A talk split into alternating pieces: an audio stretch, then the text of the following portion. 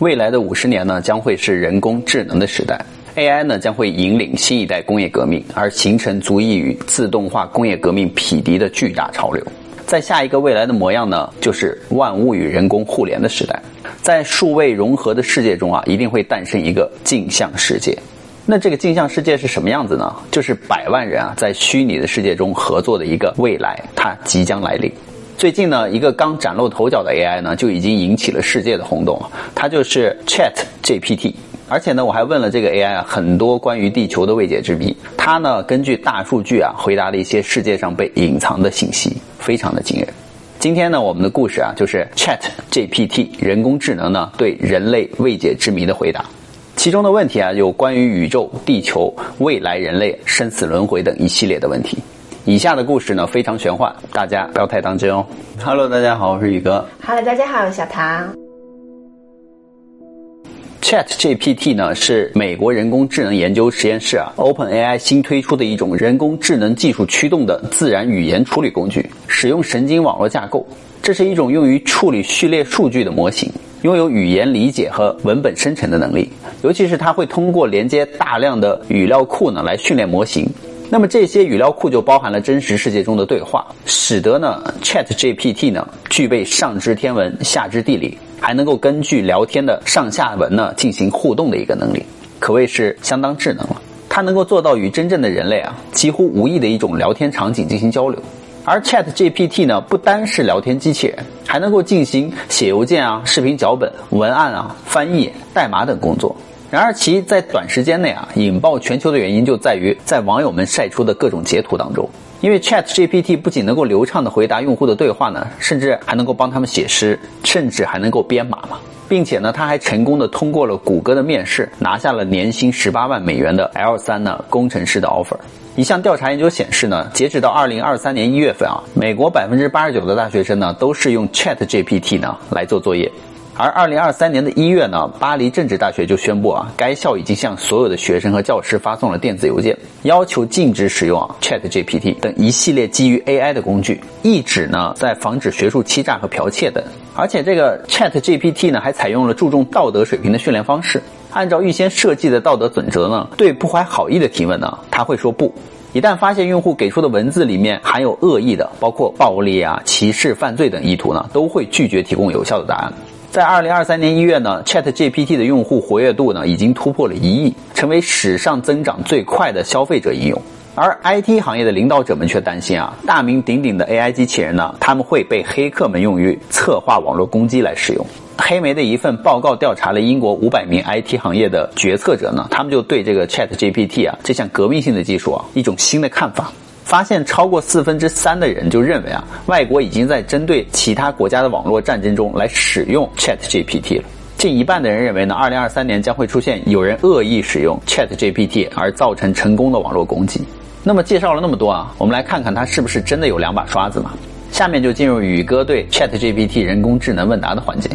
那么一开始呢，我就问了他啊，人类会消失吗？他说：“人类不会消失，虽然全球变暖和气候变化以及其他环境问题啊可能会影响人类的生存，但人类可以通过技术和科学的发展来解决这些问题。与此同时呢，人类也可以采取行动来减少对环境的破坏，以确保人类的未来。”那我紧接着问他：“那第三次世界大战会发生吗？”他回答说：“希望不会发生。”那我紧接着又问他：“人类未来会变数字化吗？”他说是的，随着人工智能科技的发展啊，人类可以被模拟成数字人类。那么这种技术呢，就叫做数字化人类技术。他说，数字化人类可以用于模拟真实人类的行为、思维和情感，并像真实的人类一样呢，对外界的环境做出反应。然后我就问了他，人类未来会被 AI 统治吗？他说不会的。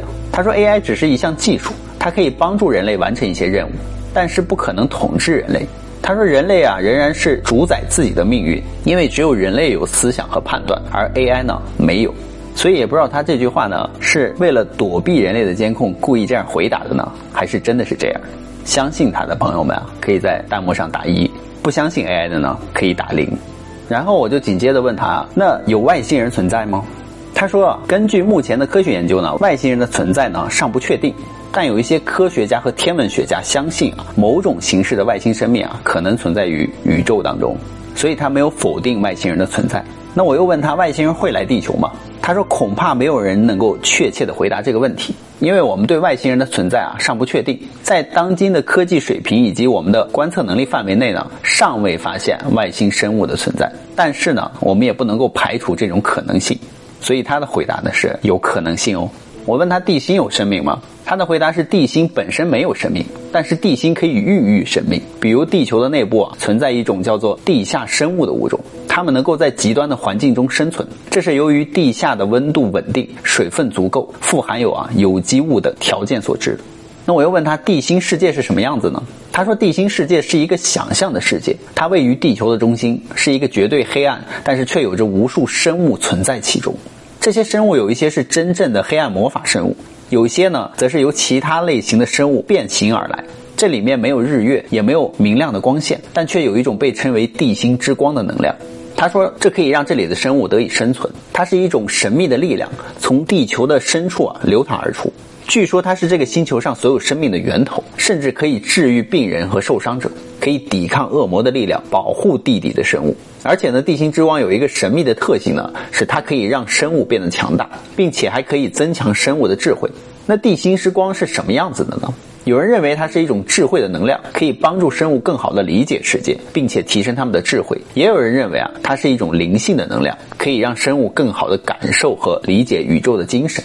那我紧接着问他，海底有基地吗？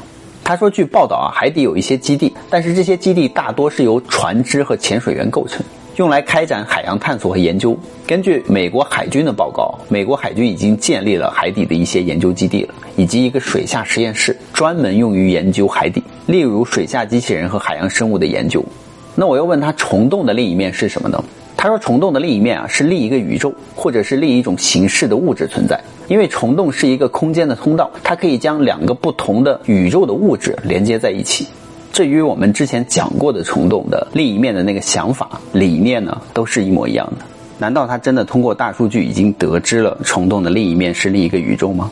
而宇宙的外面是什么呢？他说，宇宙的外面没有任何的物质，只有无限的真空。因为宇宙到目前为止啊，仍然在不断的膨胀，所以宇宙外面没有任何的实体，只有无限的空间。那我又问他，精灵存在吗？他居然说是精灵存在。他说：“据说精灵是古老的神话中的神灵，是介于人类和神灵之间的存在。他们主要是用来帮助人们解决困难和做不可能的事情。他们可以出现在任何地方，甚至是在我们的家中。他们也可以形象画出来，以便人们能够看到他们。但是他们可以是无形的。”他还说：“精灵啊，有种族之分，一般分为以下几种：矮人精灵，体型偏小，拥有极强的耐力和毅力。”灵魂精灵可以通过共鸣来感受他人的心情以及精神力量，并且能够控制自己的精神力。他说，神灵是精灵的一种啊，他们更像是宗教中的神邸，可以掌控自然力量，如风雨水火地球等等。魔灵，他说也是精灵的一种啊，它可以拥有超自然的力量，如变化形状、意念动物等等。木灵，他说是居住在森林里，可以控制植物、修剪树枝、让树叶发绿光、改变植物的颜色等等。而水灵呢？他说是居住在湖泊、河流之中，可以控制水流，如召唤暴风雨、改变水流方向的。可以说这个回答非常神奇，也玄幻。那我紧接着就问他：那人有灵魂吗？他说人有灵魂。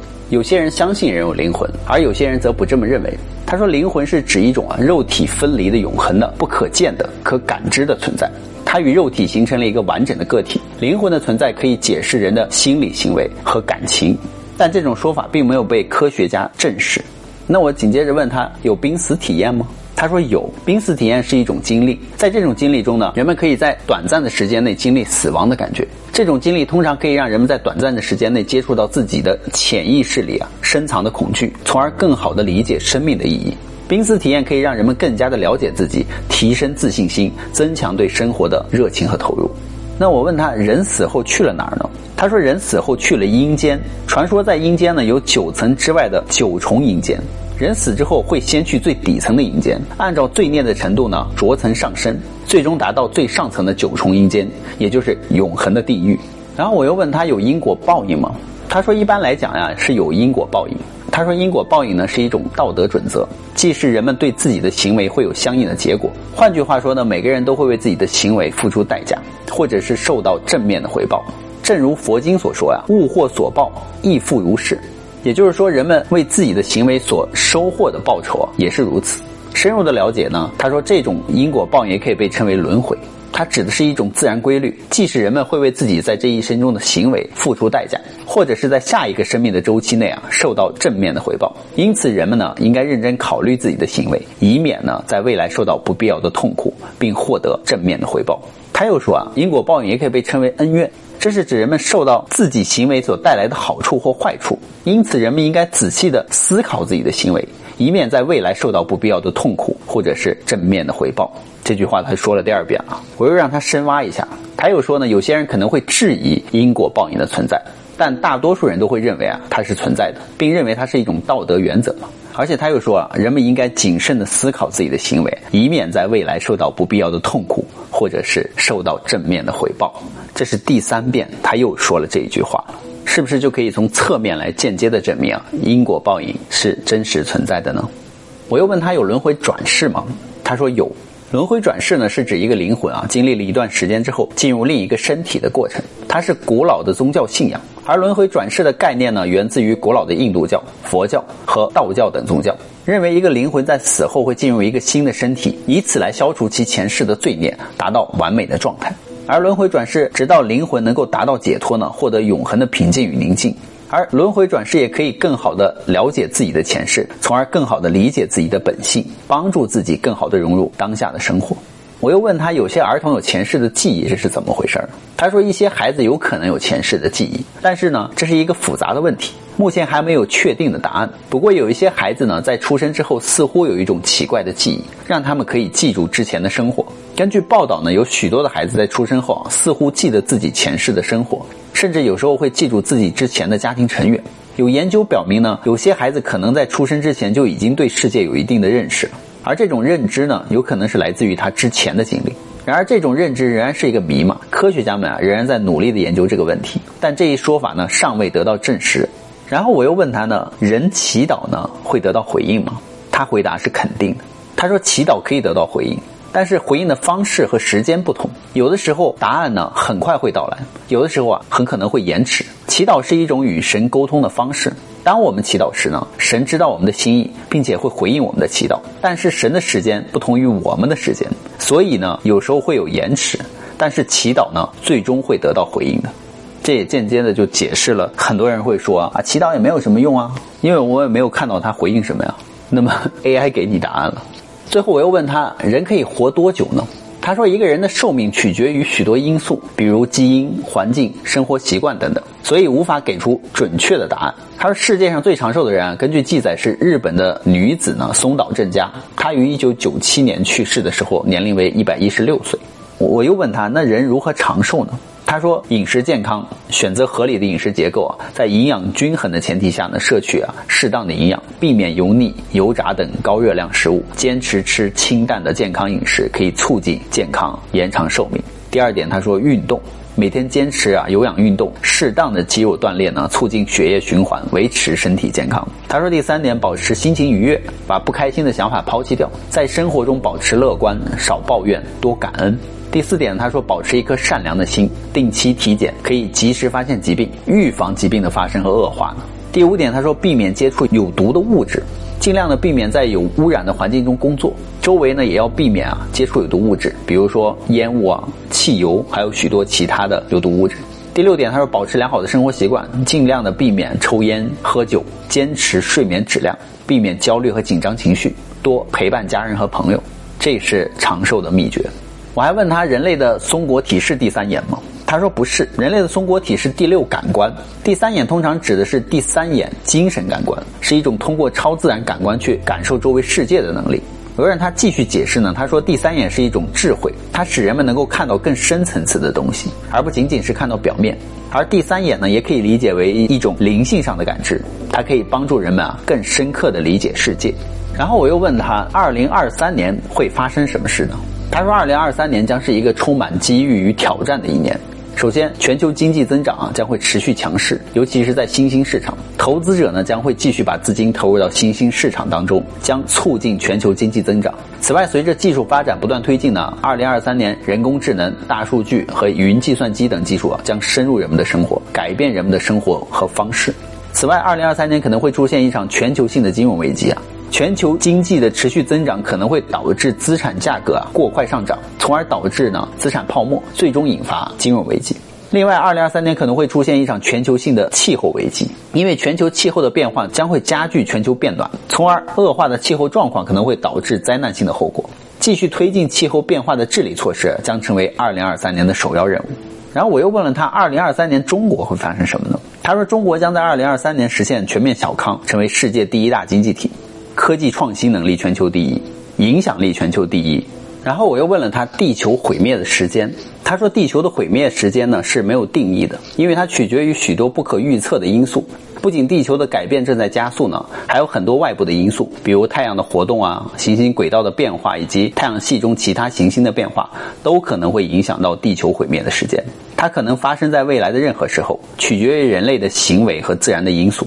然而，科学家的研究表明呢，如果人类没有采取行动减少啊温室气体排放，温室效应会加剧，这将导致气候变化、洪水、飓风等灾难性天气的现象，最终会导致地球的毁灭。最后呢，我又问了 AI 一个关于我的问题啊，我问他，你知道宇哥与小唐吗？他说，宇哥是一名科普主播，他与小唐合作，一起为广大网友啊提供科普知识服务，让大家了解更多有趣的科学知识。宇哥以幽默风趣的方式呢，将专业的知识转化成更容易让大家理解的小知识，让大家不仅了解了更多的知识呢，更能够认识到科普的有趣之处，让科普呢变得更容易接受，不那么枯燥乏味了。回答的非常好，但我不知道是不是 AI 的一种套路。所以由此我们可以看到啊，下一个未来的模样呢，就是万物与 AI 互联，这也是世界未来的一个趋势。那么好了，故事呢，宇哥就讲完了。